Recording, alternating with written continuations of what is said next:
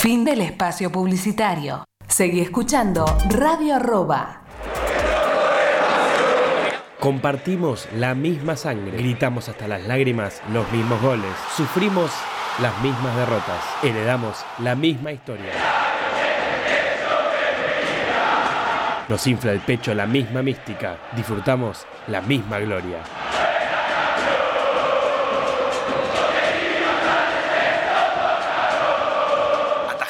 Bello, Pepe y el Loco Islas. Defendemos con Pipo, Hugo y el Gaby. Metemos con el Pato, el Chivo y Enzo. Gambeteamos con De la Mata, Bernao y Gustavito. Asistimos con el Bocha, el Burru y el Dani. La embocamos con Seoane, Sastre, Erico y el Kun.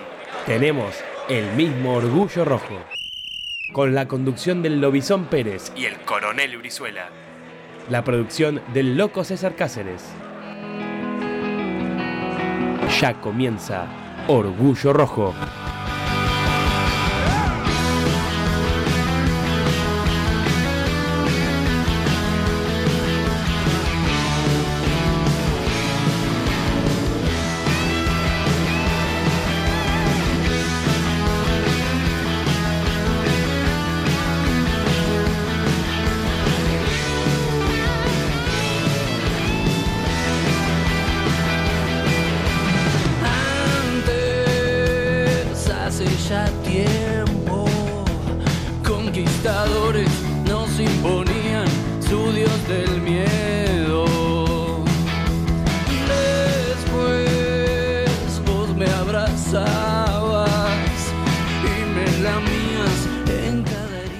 Hola, hola, hola, ¿qué tal? Muy buenas noches, bienvenidos al programa número 348 de Orgullo Rojo Radio. Mi nombre es Javier Brizuela y acá con el amigo y la amiga, les amigues César Cáceres, Raquel Magalí Fernández. Estamos al aire para contarles en las próximas...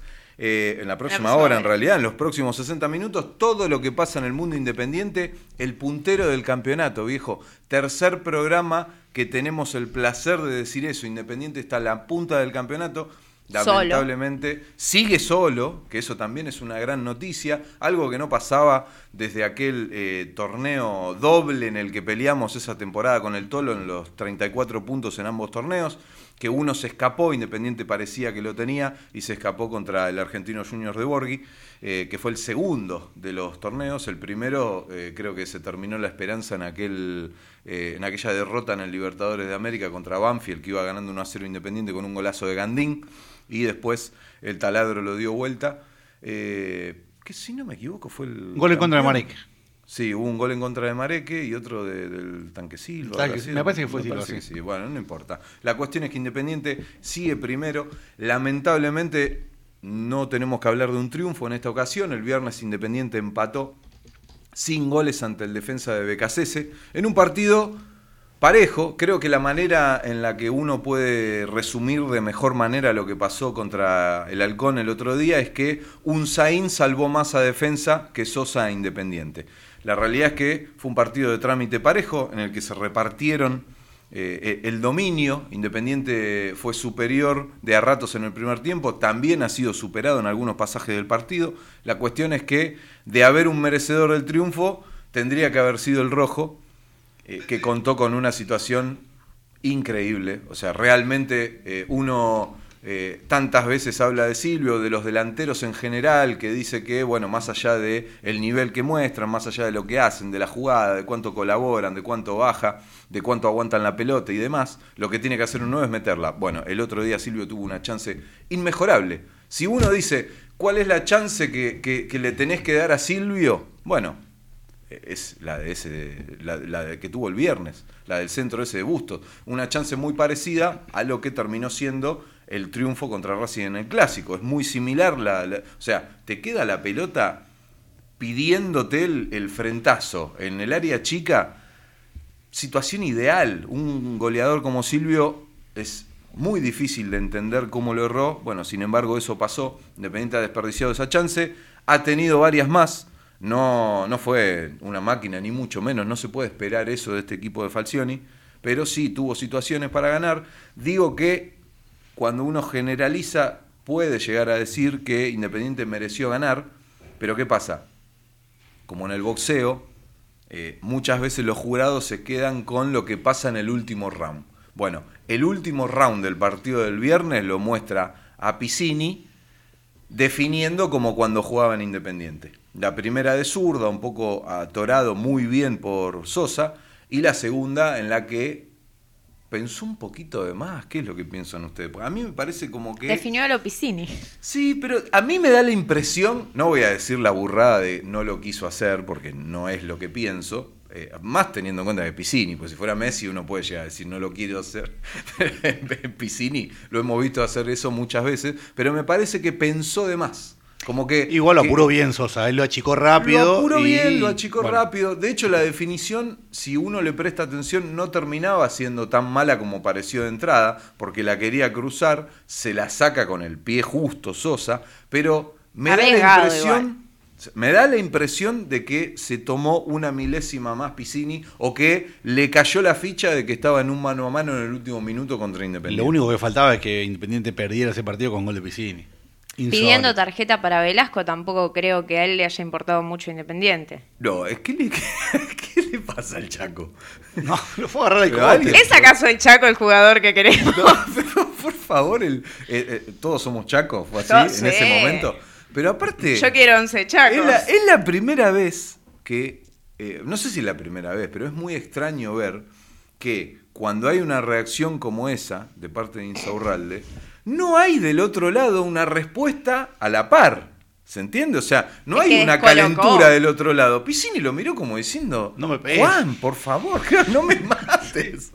Lo, lo miró como, se lo, como le mira un hijo cuando el, el- el viejo medio que la lima y, y lo está cagando a pedos por demás. La cara de, pará, ¿no? Es que vino de la nada y lo agarró del cuello. No, aparte totalmente desubicado, lo cazó del cogote, como si, la verdad es no, que... no le importó nada. Pero no, bueno. Después, Bueno, después del de- partido lo disfruté la imagen porque uno también tiene muchas ganas de agarrar Claro, el si alguien que te defienda así o que defienda la camiseta de esa manera.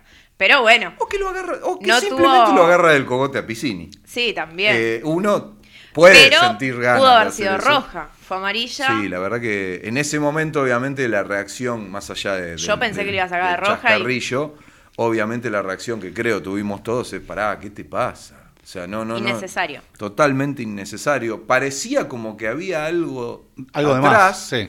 Pero después quedó en claro que no, que No, porque simplemente el- se le voló la chaveta al Chaco y ya, porque antes del partido se habían abrazado, porque simplemente le debe haber dado bronca que un ex compañero hasta hace un par de Hasta semanas pedía tarjeta roja, algo similar a lo que pasó con los militos, ¿no? Que Exacto, exacto. Y bueno, y hablando de tarjeta Salvando roja, una- le decía hijo de, hijo de- y era la misma que la de él, eh, maravilloso. hablando de rojas, eh, muy dolorosa la que le sacaron a Domingo Blanco por la jugada en sí, porque fue mal. Se la dio lindo también. ¿eh? Se la dio lindo. El tema es que Independiente está perdiendo por este partido un, un jugador clave que estaba rindiendo mucho en el mediocampo y ahora es un dilema para Falcione eh, saber a quién va a poner en el en lugar de él. Cinco. Sí. Porque encima los otros no pueden jugar. Lucas Romero está lesionado, Lucas González está lesionado, eh, Tomás Y Pozo es volante. después de, claro, de River. So- eh, eh, Tomás Pozo es volante y podría jugar ahí, pero no, no, no va. Eh, podría, como decían los colegas sí que cubren el día a día, Ostachuk probó un rato en el mediocampo, Asís también, que ya había jugado un par de partidos eh, como, como volante, o la otra alternativa puede ser que Busto juegue de volante y Asís de lateral. Busto no se sabe si va a jugar porque tiene un problema estomacal también, tiene una duda terrible. Y lo más cierto hasta ahora es que pareciera ser que el que va a jugar, que no ha debutado en primera división todavía, es eh, Matías Sosa. Sí, y, eh, obviamente esa es la, la gran duda que tiene Independiente, eh, en realidad que tiene Falcioni, para enfrentar mañana al Atlético Tucumán. Eh, en Tucumán, al Atlético de el conocido Don Omar, que no es reggaetonero, pero eh, nosotros lo, lo- lo- lo conocemos, lamentablemente, hay que decir, lo conocemos de mucho, no por él, sino por el contexto en el que Independiente conoció a Omar de Felipe. Mañana Independiente va a visitar al decano, un Atlético Tucumán que en los últimos años se convirtió como una especie de, de- de esos rivales que te tocan muy seguido, que no quiero decir una especie de, de- de rivalidad, o de- pero con el eh, Atlético Aparece de Zielinski. en todos los torneos. Sí, a Independiente le aparece siempre. Bueno, Siempre le, le dio eh, dolor de cabeza. ¿eh? esta vez, obviamente, en un torneo que eh, en el que juegan todos contra todos, en algún momento te iba a tocar. No es que apareció Atlético Tucumán en una llave. Pero, Pero bueno, jugamos de visitante. Sí, de visitante en Tucumán antes de enfrentar una seguidilla de partidos que, mamita querida, ¿no? Eh, Igual, alguien que sabe mucho de fútbol, que es el que está acá hablando al lado suyo, César, dijo la semana pasada que... Un sabio. eh, un sabio, Un sabio de esos, que sabe mucho, dijo que los candidatos al título eran eh, Colón, Lanús y River. Colón se comió tres goles con el Aldo City de Gago, ¿sí? Ahora. Sí, Eh, Lanús se comió cinco goles con un equipo que hacía, que creo que No antes hacía de la pandemia fue la No última vez que había hecho un gol Vélez, se comió cinco, eh, así que lo que sabe Brizuela es impresionante. Y decir que no dije nada del rojito, bueno, No, si no nada, que nos comíamos tres. Pero, y bueno, eh, River no le pudo ganar a Gimnasia. Bueno, ahí están los próximos rivales de Independiente. O sea, por eso digo que después del partido de mañana en Tucumán, a Independiente se le viene una seguidilla de partidos en la que, frase vieja si las hay, pero no por eso deja de ser cierta, creo que vamos a poder tener un indicio de si realmente podemos creer o no. A ver, lo que la ecuación de la que hablamos en el programa pasado no cambió en nada. Como decía el Piti, todo sigue igual, todo sigue igual de bien, más allá de que eh, Racing haya cambiado de técnico y ahora esté ganando. Eh, un besito para aquellos que me criticaban cuando decía que quería que Pisi siga. ¿Se acuerda de eso? Sí, César? sí, sí. Hasta el clásico. Bueno, le dimos el, el bye bye. Ahora Racing, obviamente, muestra, los muestra otra cara. ganó dos partidos seguidos, está ganó a dos un partidos punto. seguidos, está cerca. A uno. Lo que quiero decir es que en, eh, en esta tabla de posiciones, o, o después de decir esto de que todo sigue igual de bien, bueno, en realidad no es tan así, porque Boca ganó y descontó dos puntos, porque Racing ganó, descontó dos puntos y está a uno de, de Independiente. Pasa que es un torneo tan largo que falta una Sí, vida falta para que termine y puede pasar muchísimo. cualquier cosa. Eh, decíamos el programa pasado que faltaba un torneo apertura o clausura, pues eran 19 fechas, ah, bueno, ahora faltan 18. Y obviamente, yo estoy diciendo, después de esta seguidilla de partidos, bueno, después de esta seguidilla de partidos van a faltar 14 y si Independiente gana los cuatro no va a significar que está para campeón, eh, porque va a faltar una eternidad también. Pero sí puede llegar a ser un indicio, porque uno por un lado todavía le cuesta creer, no porque no quiera, porque es una de las cosas que más quiero que Independiente salga campeón, eh, sino porque realmente cuesta creer que este equipo está para pelear un torneo largo. Es, es una realidad, es un plantel corto, es un 11 decente con un plantel eh, de juveniles. La Lo es decíamos que- el otro día, uno se da vuelta y mira el, el banco de suplentes y tenés pibitos que quizás jugaron en la reserva el partido. La lista de concentrados. Reciente. Hoy, hoy había, no sé si lo vieron en Twitter, pero había muchas imágenes muy graciosas con fotos de. Obviamente viajó el plantel con eh, la reserva y mostraban las fotos y Sí, era un, un los micro hinchas de no sabían quién era eh, el, el- el 90% de eh, los, los pibes que estaban atrás de los barbijos, entre lo poco que se ve con los barbijos y lo poco que se conocen a la mayoría de los juveniles que integran el plantel de Independiente, se complica. Yo no es que quiero ser pesimista, quiero ser realista, porque si no después empiezan las exigencias que terminan perjudicando. Porque si Independiente gana esta seguidilla de partidos, a este equipo no se le puede exigir después que salga campeón sí o sí, porque vos no le podés exigir a este plantel un torneo.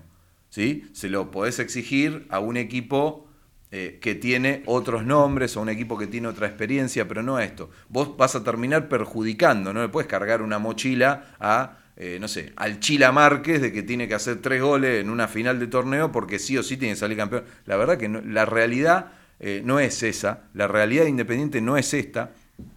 Así pero como por nos sorprendió haber llegado a la semifinal el torneo pasado también. Claro, claro. la- o sea, ¿qué íbamos a hacer? Cuando se perdió con Colón, se perdió No, con Colón. íbamos estaba- avanzando y nos íbamos sorprendiendo Claro, nosotros es- mismos y hay que admitirlo. Esto es exactamente lo mismo con un torneo de distintas características que lo hace más difícil. No es que Independiente tiene que ganar tres partidos, llegar a una semi, que puede ganar por penales gracias a Sosa. Esto no es así, es un torneo largo en el que hay que enfrentar a todos, en el que Independiente, por suerte, sigue siendo el único invicto, sigue siendo el, el puntero del torneo. estamos sorprendidos, estamos contentos y así como digo que cuesta ilusionarse, porque la realidad es que la calidad del plantel no condice con la de un equipo campeón, también está la otra cara, la otra realidad es lo que acabo de decir, que estamos primero, que somos invictos, que no merecimos perder los partidos, que Independiente no es eh, superado ampliamente por nadie, por eso a esto eh, eh, viene a colación la seguidilla esta de partidos, ¿no? Si Independiente no es superado ni por Colón, que es el campeón eh, argentino, ni por el River de Gallardo, que va a llegar diezmado, ahora vamos a hablar de eso, por suerte. Pidieron Y- pasar el partido. Sí, esperemos, lo que se dice es que esto no va a, a tener ningún efecto y que se va a jugar el partido igual. Hay que ver, la verdad que la liga, así como eh, inserte acá el sticker de Chiquitapia diciendo no trate de entenderla, esto es así, pero la verdad es que, de hecho yo eh, me parece totalmente válido, me parece justo el reclamo de River de eh, me sacan seis jugadores para la fecha FIFA, o sea, es toda la vida la fecha, o toda Y la vida. nosotros de- en cuando llegamos a el clásico sin jugadores porque estaban todos con COVID, nadie dijo nada. bueno, pero una cosa es el COVID y otra que te lo saquen para una fecha Nah. FIFA. O sea, pero eh, si. Yo la- calculo que están los contratos también eso. No, no, es que lo- en los últimos años, siempre que hubo fecha FIFA, se suspendió el fútbol. Sí. El tema Claro, es que eh, en, el fecha. último año, o sea, esto es todo tan, tan particular lo que se está dando, que de hecho no sabemos si tenemos gente, si tenemos el 30%, si eh, River juega en Brasil a cancha llena, el otro día estaba, estaba bola la cancha. Eh, entonces, esta, este tipo de cuestiones, más un partido de, la, de un campeonato de la Liga Argentina en el que te, te tienen que encastrar 25 fechas en un semestre, y bueno, hace que pasen este tipo de cosas. Una Argentina que va a jugar una triple fecha encima, ni siquiera es Sí. doble. Creo que son tres partidos, Bolivia, Brasil y, Y no Venezuela. me acuerdo del otro. ¿Y Venezuela? Bueno, creo que son esos tres los partidos. Encima es triple fecha, son más, eh, es más el tiempo que demanda. Y bueno, termina pasando esto, por suerte, eh, River va a llegar al partido con Independiente diezmado porque le van a faltar varios jugadores por eh, las convocatorias. Bueno, después de esa seguidilla, si no, si no nos superan, si no nos dominan, bueno, vamos a poder decir, bueno, viendo ese vaso medio lleno, así como cuesta ilusionarse cuando uno ve la calidad de, de- plantel que hay, que, repito, no condice con la de un equipo campeón de un torneo largo, la realidad es que tampoco hay eh, grandes cucos. O sea, eh, lo decíamos el otro día. Colón ya no tiene al Pulgar salvo, Rodríguez salvo esos partidos de River en los que uno lo ve y dice, "Uf, qué máquina. Yo tengo compañeros de, de- de- de laburo gallina que te dicen eh, lo mal que jugamos ayer. 15 goles se comieron. Eh, yo le digo, Independiente llega- o sea, 15 veces llegó el torneo pasado Independiente. Pero bueno, pasan esas cosas. Cuando River está en ese nivel, uno dice, listo, estamos al horno. O sea, este es el equipo encima sin copa. Pero River no está en ese nivel. River se está desmembrando de a poco, no tiene el- eh, la misma cantidad de jugadores, no tiene el equipo. Ahora sí se va a empezar a hablar de lo que se tendría que haber hablado hace rato, que es de, de- de- de cómo maneja Donofrio la economía de River, pero bueno, ese, que se arreglen ellos. Eh, con un River así, con un Boca que es una murga, con un San Lorenzo que es una murga, Por ahí, ¿quién te dice? la no? verdad es que, claro, o sea, y, y tampoco es que Colón es el campeón, eh, juega bien, tiene buen equipo, pero tampoco es que está paseando en el fútbol argentino. partidos De hay que el otro- claro, esto es un piano a piano, vamos a decir, para no Sí. estar tocándole a los Rememorando vecinos. al- Claro, vamos a hablar del tolo, al que Tolo. hablamos antes, piano a piano, esto es así. O sea, partido a partido, bueno, ¿quién te dice? Falta, ¿no? Son 18. ¿no? Sí, a ver. Ojalá fueran tres. Terminámoslo acá, chiqui. Los Por que, favor. Sí, los que viajaron a Tucumán, eh, Sosa, Álvarez los arqueros, los defensores Ortega, Asís, Bustos, Barreto, Zurita, Ostachuk, Costa e Insorralde, los volantes Roa, Gastón Togni, Soñora, Matías Sosa, que eh, se concentra por primera vez en la, con la primera división, Juan Zarza, Tomás Pozo, y los delanteros Velasco, Silvio Romero, El Chira Márquez, Brian Martínez, Sebastián Palacios, David Sayago y Julián Romero. Bueno, una de las noticias es que Bustos viaja, porque Bustos Sí. está con problemas estomacales, ni siquiera sabía si iba a ser parte del viaje a Tucumán. Eso es una noticia. Todos Bustos los viaja. hisopados dieron negativos. Todos los hisopados dieron negativos. Otra buena noticia, eh, no se sabe si Fabricio juega, o sea, que haya viajado no significa que vaya a jugar el partido. Mañana se sabrá según su, su estado. No sé si se habrá intoxicado con alguna comida o qué le habrá pasado. Eh, esperemos que, eh, que pueda hacer de la partida que pueda jugar Bustos.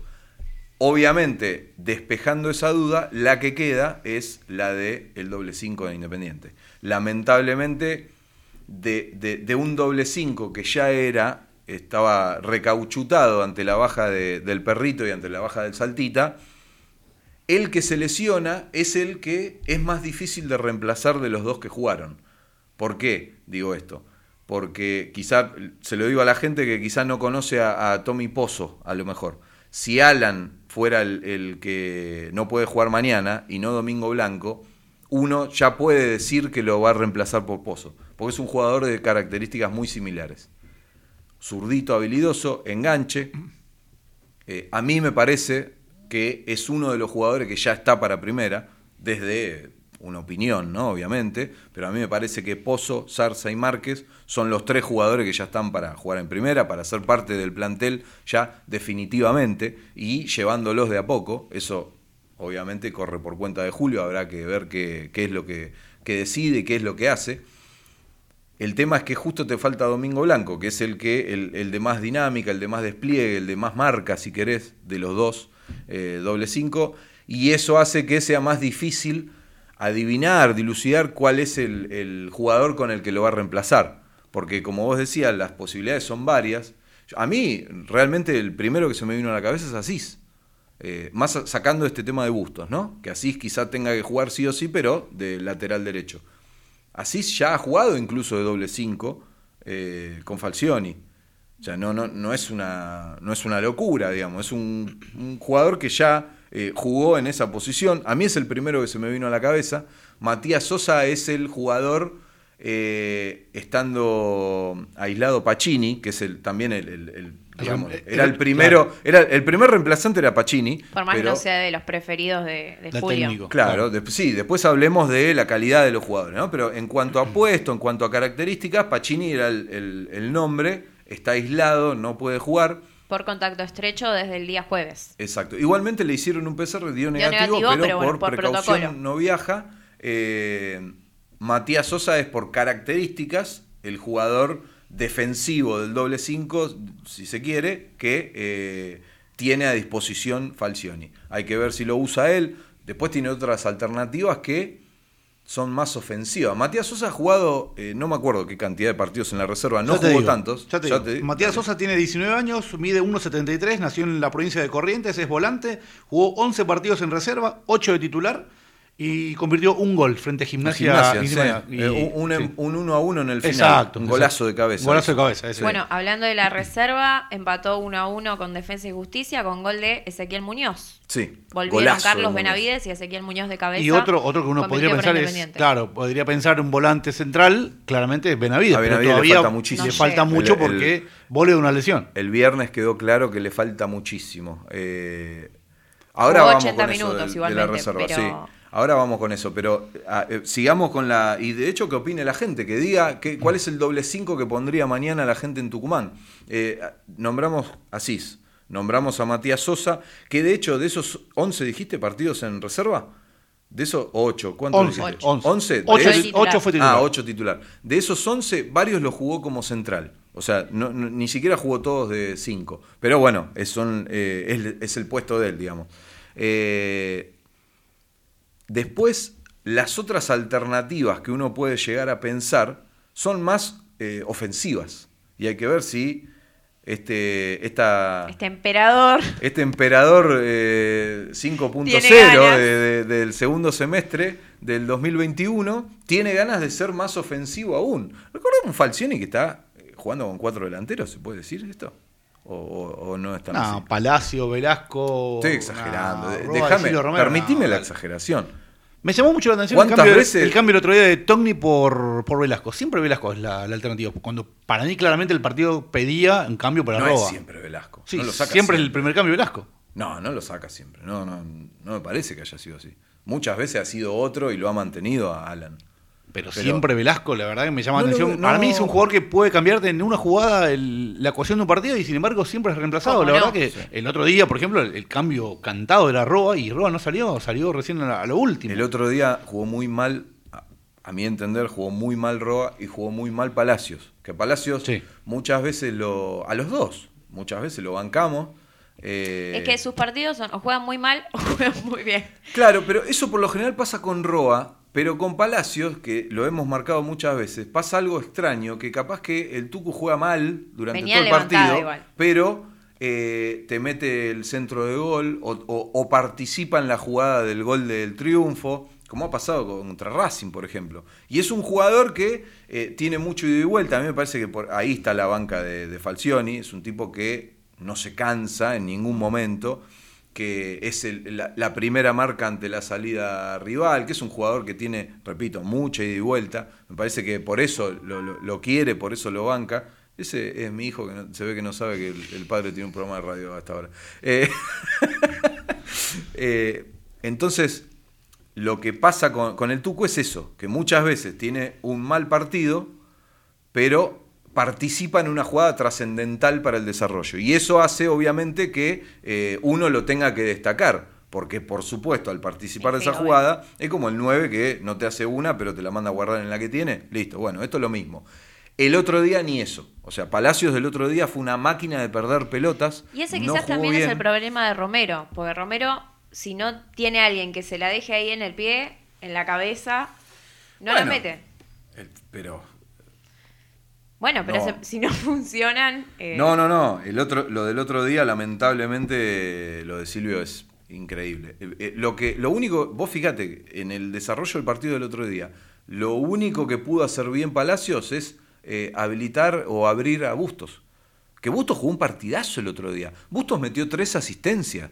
Lo que pasa que los definidores fallaron. Pero Bustos metió tres asistencias el otro día. Y a un jugador que tanto se lo criticó por demás, porque es la típica, Silvio está gordo, eh, Sosa no sale y Busto no te tira un centro bien, ¿sí? Que, que agarran una verdad, porque es cierto que Fabricio muchas veces ha fallado en, el último, en la última eh, jugada o en el centro, pero ahora que está, eh, ¿cuántas asistencias tiene Bustos?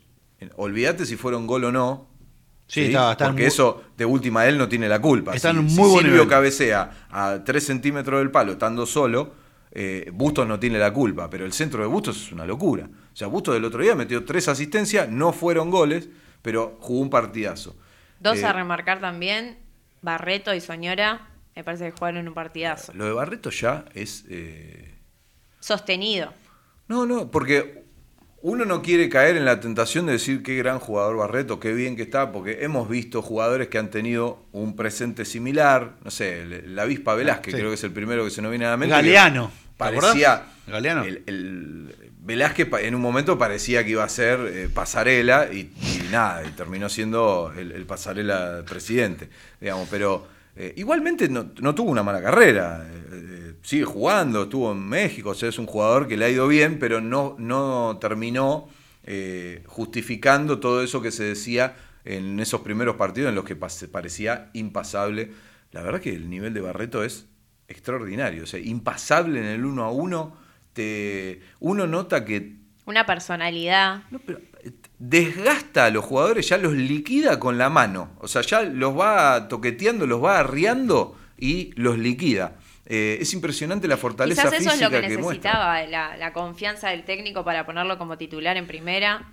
Barreto es un, es un jugador que me parece que sirve mucho para, para ejemplo o, o que, o que en el que tenemos que pensar cuando analizamos eh, algunos niveles de, de- de juveniles, como Ortega, por ejemplo.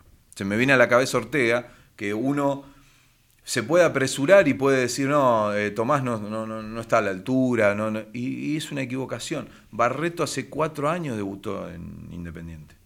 ¿sí? ¿Y quién, realmente, quién se imaginaba un presente como el que tiene ahora?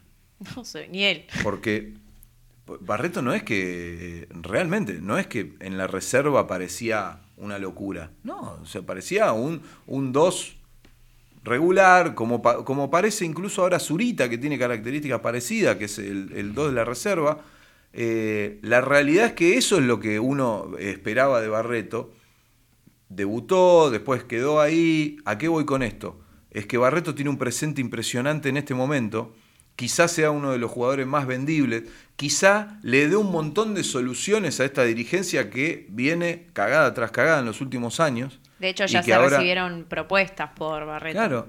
Y sin embargo, es un jugador que muchas veces, muchos hinchas, hasta el partido aquel en el que anuló al Pepe San contra Lanús, eh, a Barreto lo, lo ninguneamos lo- o, o no teníamos demasiadas expectativas en Barreto. Hoy es la figura o una de las figuras de Independiente. Claramente, Claramente. claramente. Uno de los jugadores a vender, uno de los posibles, una de las posibles soluciones a todos los problemas económicos que tiene Independiente, que si no paga 300 mil dólares eh, al Torino, eh, tiene eh, la Gastón posibilidad Silva de... Que ya cambió de equipo, Sí, ya, ya no está más en el sí, Torino. sí. Y nosotros le seguimos debiendo Sí, al. Torino. Sí. Mientras Genial. tanto, Joaquín Lazo no puede jugar todavía. No, todavía no puede Ya jugar. van nueve partidos. Eh, ¿qué, qué será, no? De- o, o qué cosas estarán eh, pasando? Intentamos hablar, obviamente, con él, con el representante. No es el momento, se ve, para que, para que salgan al aire, para que hablen. Habrá que ver qué es lo- cuántas cosas se le pasan por la cabeza, ¿no?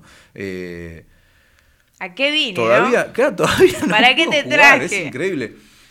Pero vuelvo a, a reiterar esa idea que eh, me parece una gran noticia esto de las sanciones, no por Independiente, porque uno no quiere que su club esté sancionado, pero eh, tantas veces lo he dicho y reitero, los últimos dos mercados de pases creo que fueron de los mejores de los Moyanos en los últimos años. ¿Por qué? Porque no le pudieron hacer más daño al club.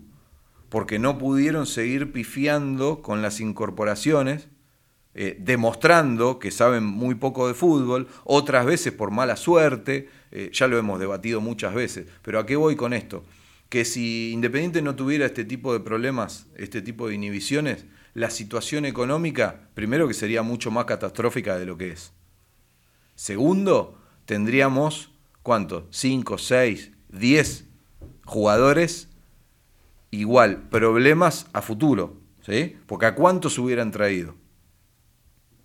¿A cuántos jugadores, a cuántos paquetes, como se dice en la tribuna, eh, traían por mercado de pases? Bueno, eso en los últimos años, en los últimos dos mercados de pases, no ha pasado, que, quede claro, ¿no? Que no estoy eh, siendo condescendiente con, con el gobierno actual. O sea, es casi una ironía, ¿no? Que los mejores dos mercados de pases son los que eh, estaban inhibidos. Es como cuando se dice, el que no patea el penal no lo erra. Bueno, acá agarraron a uno que había errado cinco penales y le dijeron, vos no patees más, hermano. Y listo. Y ahí no pateó el penal y no erró.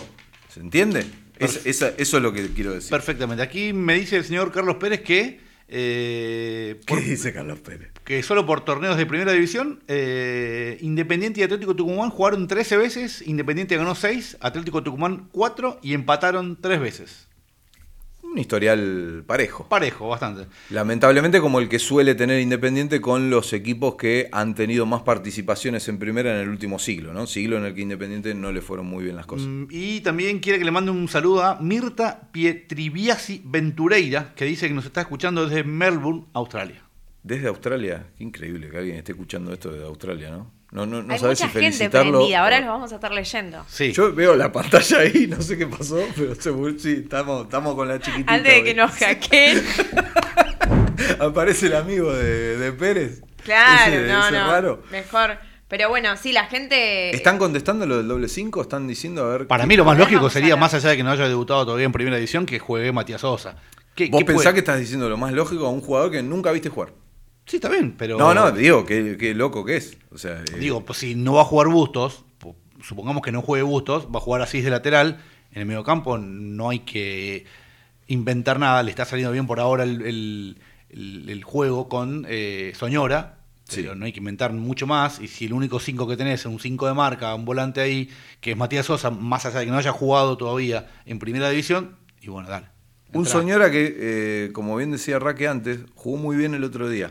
Yo lo vi mucho más suelto que el partido anterior en el que también hizo la función. No sé si tendrá que ver con el rival, no sé si tendrá que ver con que Independiente jugó de local y no de visitante. La cuestión es que decíamos que el partido anterior Alan era, viste, como cuando te dicen volver de una lesión. Juega eh, seguro. eh, juega, juega seguro. Sí. O sea, no, no, no haga Lo que ninguna pasa es que se lo vio más suelto, pero porque eh, tiene continuidad, tiene ritmo, está ganando, está ganando Sí, a partidos. mí me parece que es porque tenía más obligaciones, porque Independiente jugaba de local eh, eh, y tenía la chance también y, y algún espacio más de tener la pelota. El otro día eh, es como que tuvo una función más de enganche retrasado, digamos, y no de, de doble 5, doble 5 como el partido anterior en el que cada vez que agarraba la pelota la tocaba cortito, larga, pero Pero la única forma que un jugador gane confianza, ¿cómo es? Jugando. Sí, si no juega, claro. es una vez cada 10 partidos y no va a tener la misma Bueno, confianza. y las otras alternativas que uno puede llegar a plantearse, que al final no las dije, que, que son más ofensivas, que habrá que ver qué hace el, el- el- el emperador, en este caso ya dejó de ser empeorador. El mago.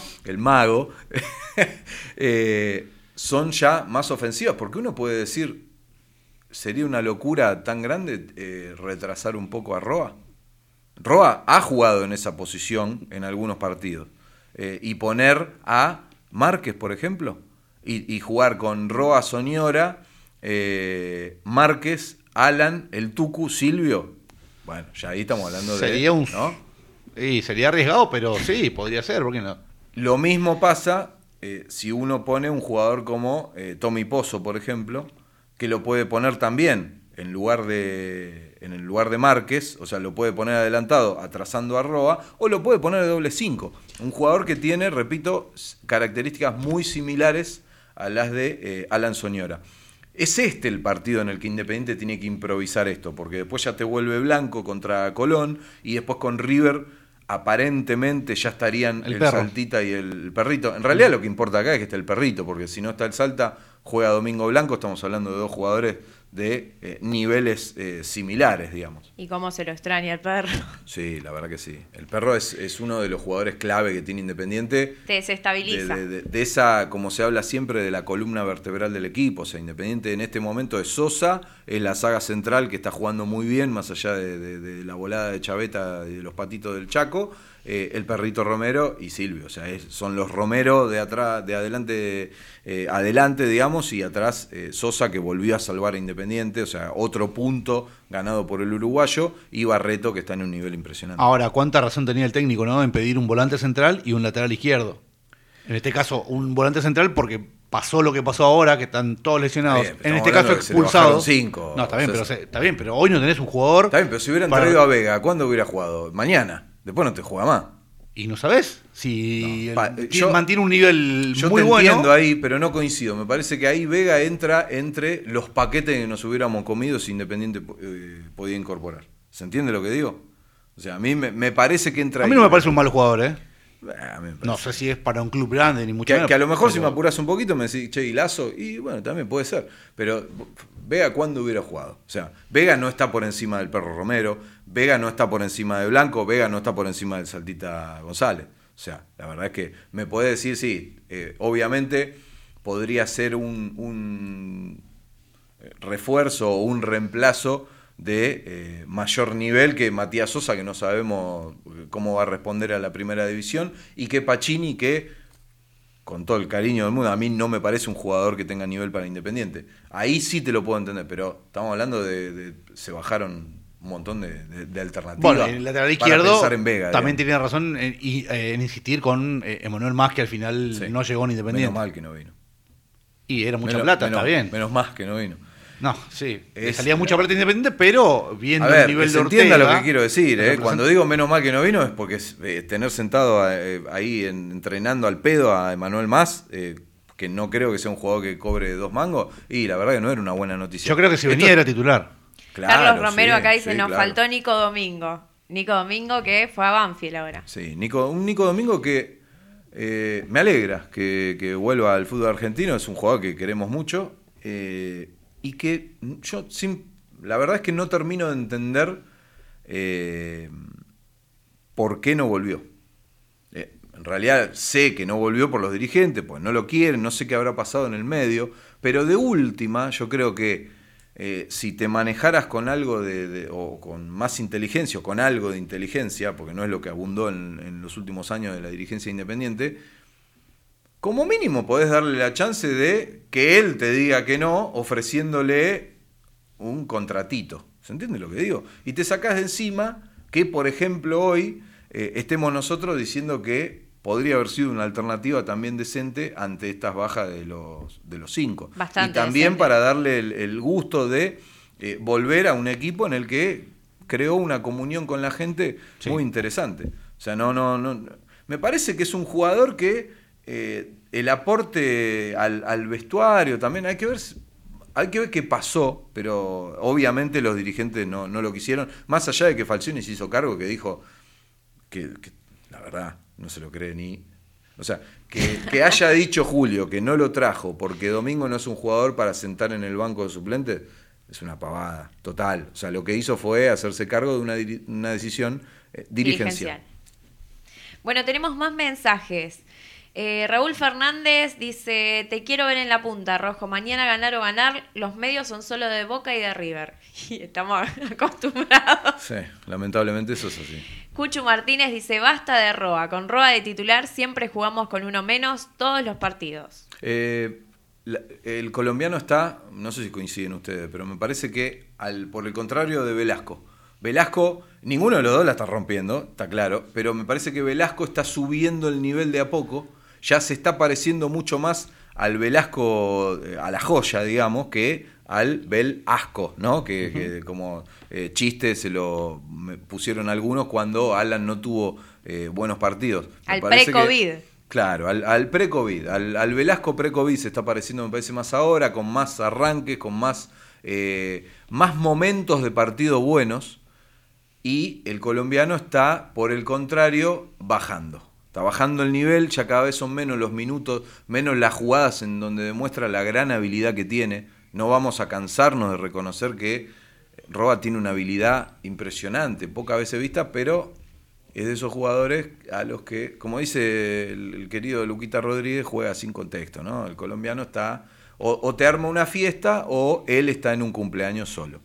Purra Juan dice, hay que armar una línea de cinco con Sosa, Bustos, Barretos, Tachuk, Insaurralde, Ortega, Palacios, Soñora, Togni, Velasco y Romero.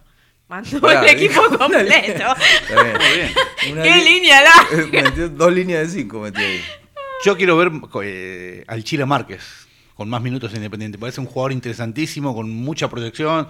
eh, te das cuenta que es un desfachatado, El- que va para adelante, que no le importa nada. Son El- esos jugadores que necesitan más minutos. El Chila es no, uno de, me el- parece el que- Chila es uno de los tres jugadores que yo te decía que para mí eh, ya están para ser parte del plantel, ya están para jugar. Eh, Zarza, no recuerdo si jugó, me parece que tuvo un par de minutos y, y Pozo ya entró varias veces, pero no tuvo participación. No, pero prácticamente. Chila te das cuenta que Pero es a mí un- me parece que los tres, sí, de los tres obviamente el Chila es el que pudo mostrarse más, el que llamó más la atención. Eh, hay que ver, ¿no? Después hay que esperarlo, hay que acordarse de esto que decía antes de Barreto, porque después pasa también lo que pasa con el Chaco Martínez hoy. El Chaco Martínez tuvo dos partidos buenos, tuvo una gran jugada en la bombonera y ya eh, eh, todo el mundo creía que era la nueva esperanza de las inferiores de Independiente. ¿Y qué pasa con eso? Vos lo estás cargando de una mochila que le resulta o le termina resultando muy pesada. El Chaco en los últimos partidos no, no pudo demostrar nada. Y eso no significa que no esté, como tampoco significaba que era un fenómeno cuando hizo la jugada con Pusineri esa en la bombonera. O sea, la realidad es que eh, hay que esperarlos, hay que tener paciencia y hay que tratar de llevarlos de a poco, más allá de perdón, las expectativas que uno tenga con los pibes. Bueno, después tenemos saludos de Santiago Gallo, que siempre nos escucha, Patricia Lojo Mosquera, que está siempre Siempre. prendida. Eh, ¿Quién más? A ver, Leonardo Felipe de Luca. Ah, bueno, que River pide la postergación.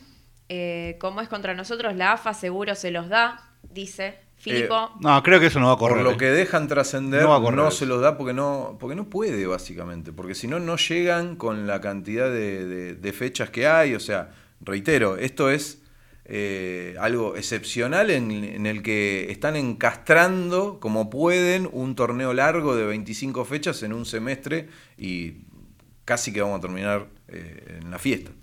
Hernán Ferreira dice, y cuando mirábamos al banco y estaban Cecilio, Gaibor, los dos Silva, Barbosa, etcétera, ¿nos fue tan bien? Dejémonos de joder, los pibes son los que nos van a acomodar la billetera. Estamos totalmente de acuerdo, sí. Nunca dijimos lo contrario. claro, nunca dijimos lo contrario. Lo que pasa es que lo- a lo mejor la confusión pasa por lo que yo decía de eh, cargar de expectativas o de exigencias a este. A esos jugadores sí les cabe o les cabía la, la exigencia. Contratos millonarios. Porque vos trajiste a Gaibor por 4 millones de dólares, ¿cómo no le vas a exigir?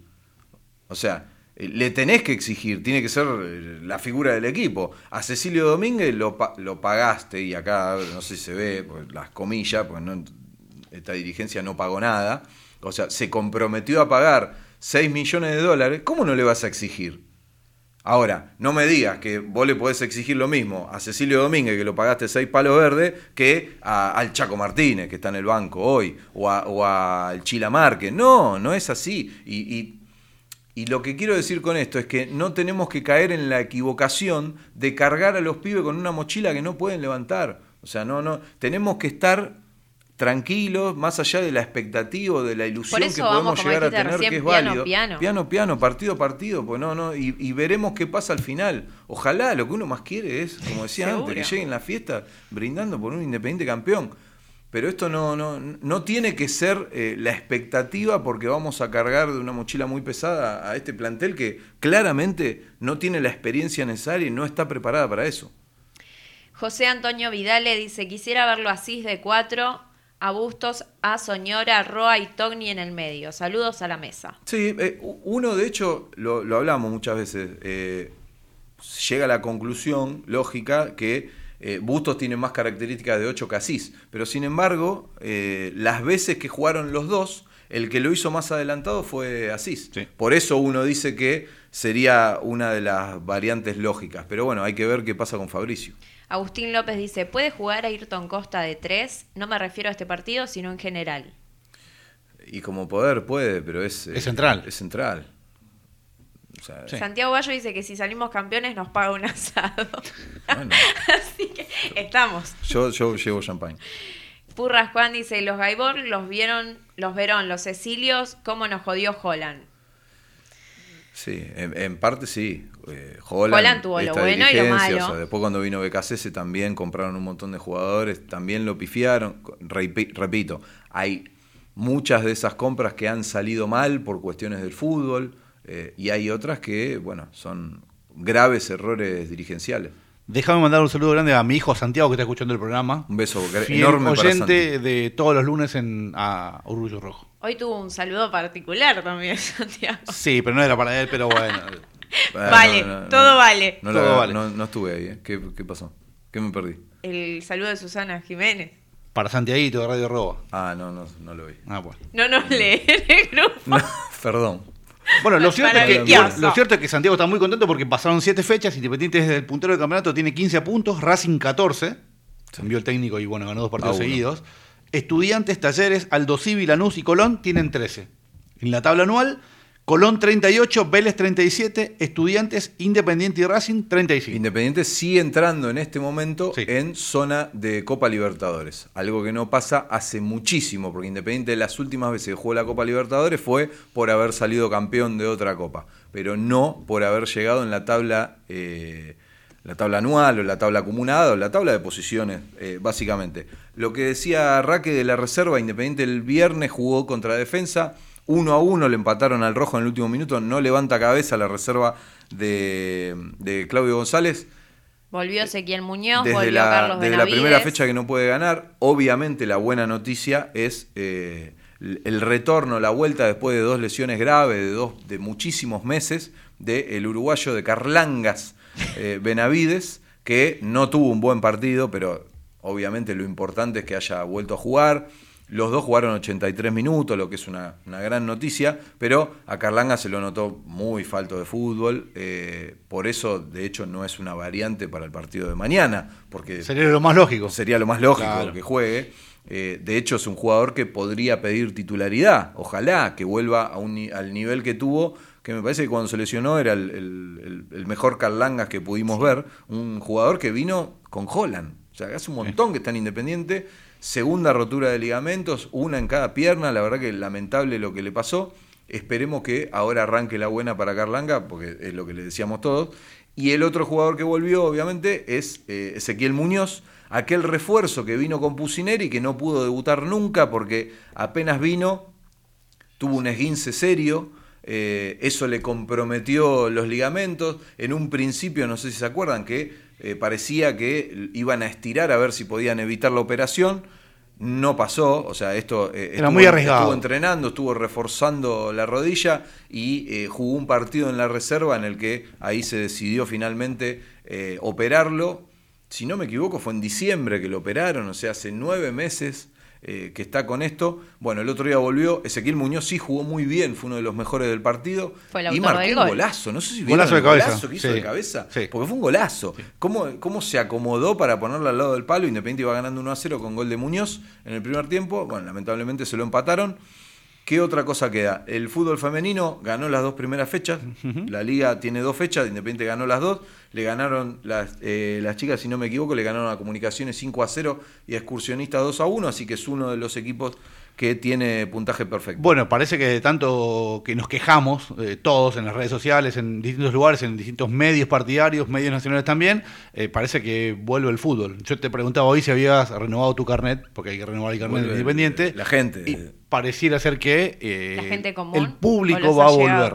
No, no, por eso. De tanto que nos quejamos que hay allegados en todos los partidos. social, barbijos Algunos y ya volvieron una dosis de la ¿no? vacuna. El otro día con Racing Villa. Tremendo, tener la cantidad de gente que había. Mil También hay que tener en cuenta, hablando de esto de la renovación de los carnet y demás, eh, para poder votar en diciembre vamos a tener que tener paga la cuota número 11 del mes, o sea, noviembre va a tener Sí. que estar paga. Y algo importante para la gente que, eh, que hay que, o sea, todos los socios nos tenemos que reempadronar.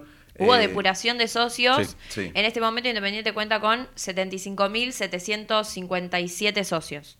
Eh, muy por debajo de los eh, 105.000, 105.000 que tenía 105.000, sí. hasta hace poco. Eh, pero es importante que la gente sepa que más allá de este retorno eh, posible dentro de un mes, Fines de septiembre, fines primeros días de noviembre, por sí. lo que se habla, podría ser en el partido con Godoy Cruz, si no me equivoco, que leí por ahí. Eh, más allá de eso, es importante que la gente sepa que para votar en las elecciones de diciembre basta con el DNI La cuota y paga. la cuota al día. Obviamente Claro. hay que tener la cuota al día.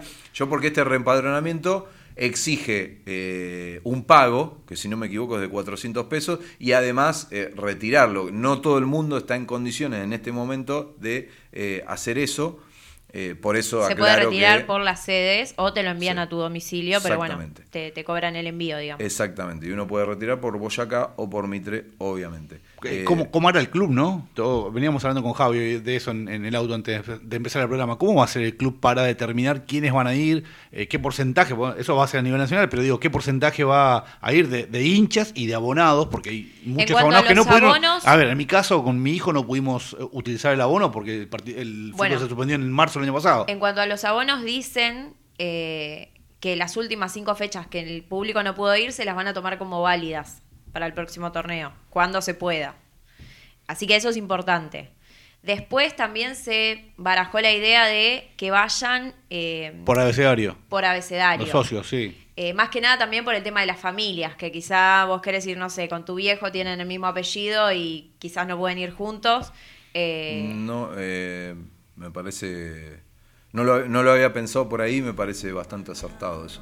Sí, son diferentes ideas, digamos, pero bueno, eh, lo que van a lo que van a pedir básicamente, que me parece lo más lógico también, vamos a ver cómo cómo se puede corroborar es que la persona tenga una dosis al menos de la vacuna. Y le tenés que llevar el, el carnet de vacunación. No hay otra alternativa. No, sí, Eso tenés, se puede tenés la aplicación. No, tenés la aplicación. También la aplicación, claro. O sea, La aplicación de Mi Argentino, de Cuidar, en donde eh, Figura. la aplicación y figura, Figura claro, que- si tenés eh, las dos dosis o, o uno, lo que sea, eh, estaríamos hablando de aproximadamente entre 15.000 y 20 y 20.000 personas, porque se habla de un aforo del 30%. 30%. Bueno, Independiente estaría más o menos en esos números. Obviamente es positivo que eh, vuelva la gente a la cancha. A esta altura ya suena muy lógico, teniendo en cuenta que ya funcionan. eh, casi Funcionan los teatros, funcionan el- los Eh, cines. La verdad es que ya es hora, es momento. El tema es que uno espera que se haga bien, ¿no? Como todo en este país. Más allá de las decisiones que se toman, que se hagan bien. Y si de las 15.000 personas, no sé, la, cierta parte. Es como cuando decían, sí, hay 2.500 entradas visitantes, eran todos barras. Bueno, Sí. que no pase eso, por favor. O sea, que se le dé prioridad realmente a los abonados que eh, han eh, erogado mucho más dinero que nosotros, que lo único que hicimos fue pagar la cuota, que eso ya es un montón, porque uno piensa en la cantidad de plata que se le fue en el último Una año y medio, en el que cuota. no fue a la cancha. Eh, Hace un año y medio que pagamos la cuota bueno, sin. en, mi, en mi caso son sin asistir. 2.200 pesos de hace un año y medio, o sea, Sí. muy simple la cuenta. Clarita la para- cuenta. Claro, Cari, la, la tengo acá la cuenta. Así que ponete la pila, Hugo. eh, y póngase la pila independiente Para, para mañana. aclararlo, porque hay mucha gente que pregunta, eh, los hombres, ¿cuánto están pagando de cuota? 1100. 1100. Las mujeres también. Se equilibró, se equilibró, se equilibró el, eh, la cuota, el valor de la cuota. Me parece bien. Me parece perfecto. Pero digo, lo quiero aclarar porque en muchos lados, Sí. viste, se, se está hablando Sí, del sí. tema y bueno. Está Así muy bien. está muy bien. Eh, vamos con el grito del triunfo, que es lo único que queda, hasta que llegan acá lo- los compañeros de Cría Cuervos. Independiente va a enfrentar mañana, como decíamos, 18.45 mañana por la tarde a Atlético Tucumán, allá en Tucumán. Independiente tiene que ganar. Y también, ¿cuándo jugamos, César? El sábado que es 28 ya de agosto, casi fin de mes, 2015 con el campeón del fútbol argentino, con el Colón de Domínguez en el Libertadores de América. Vamos rojo todavía. Chau y hasta la semana que viene.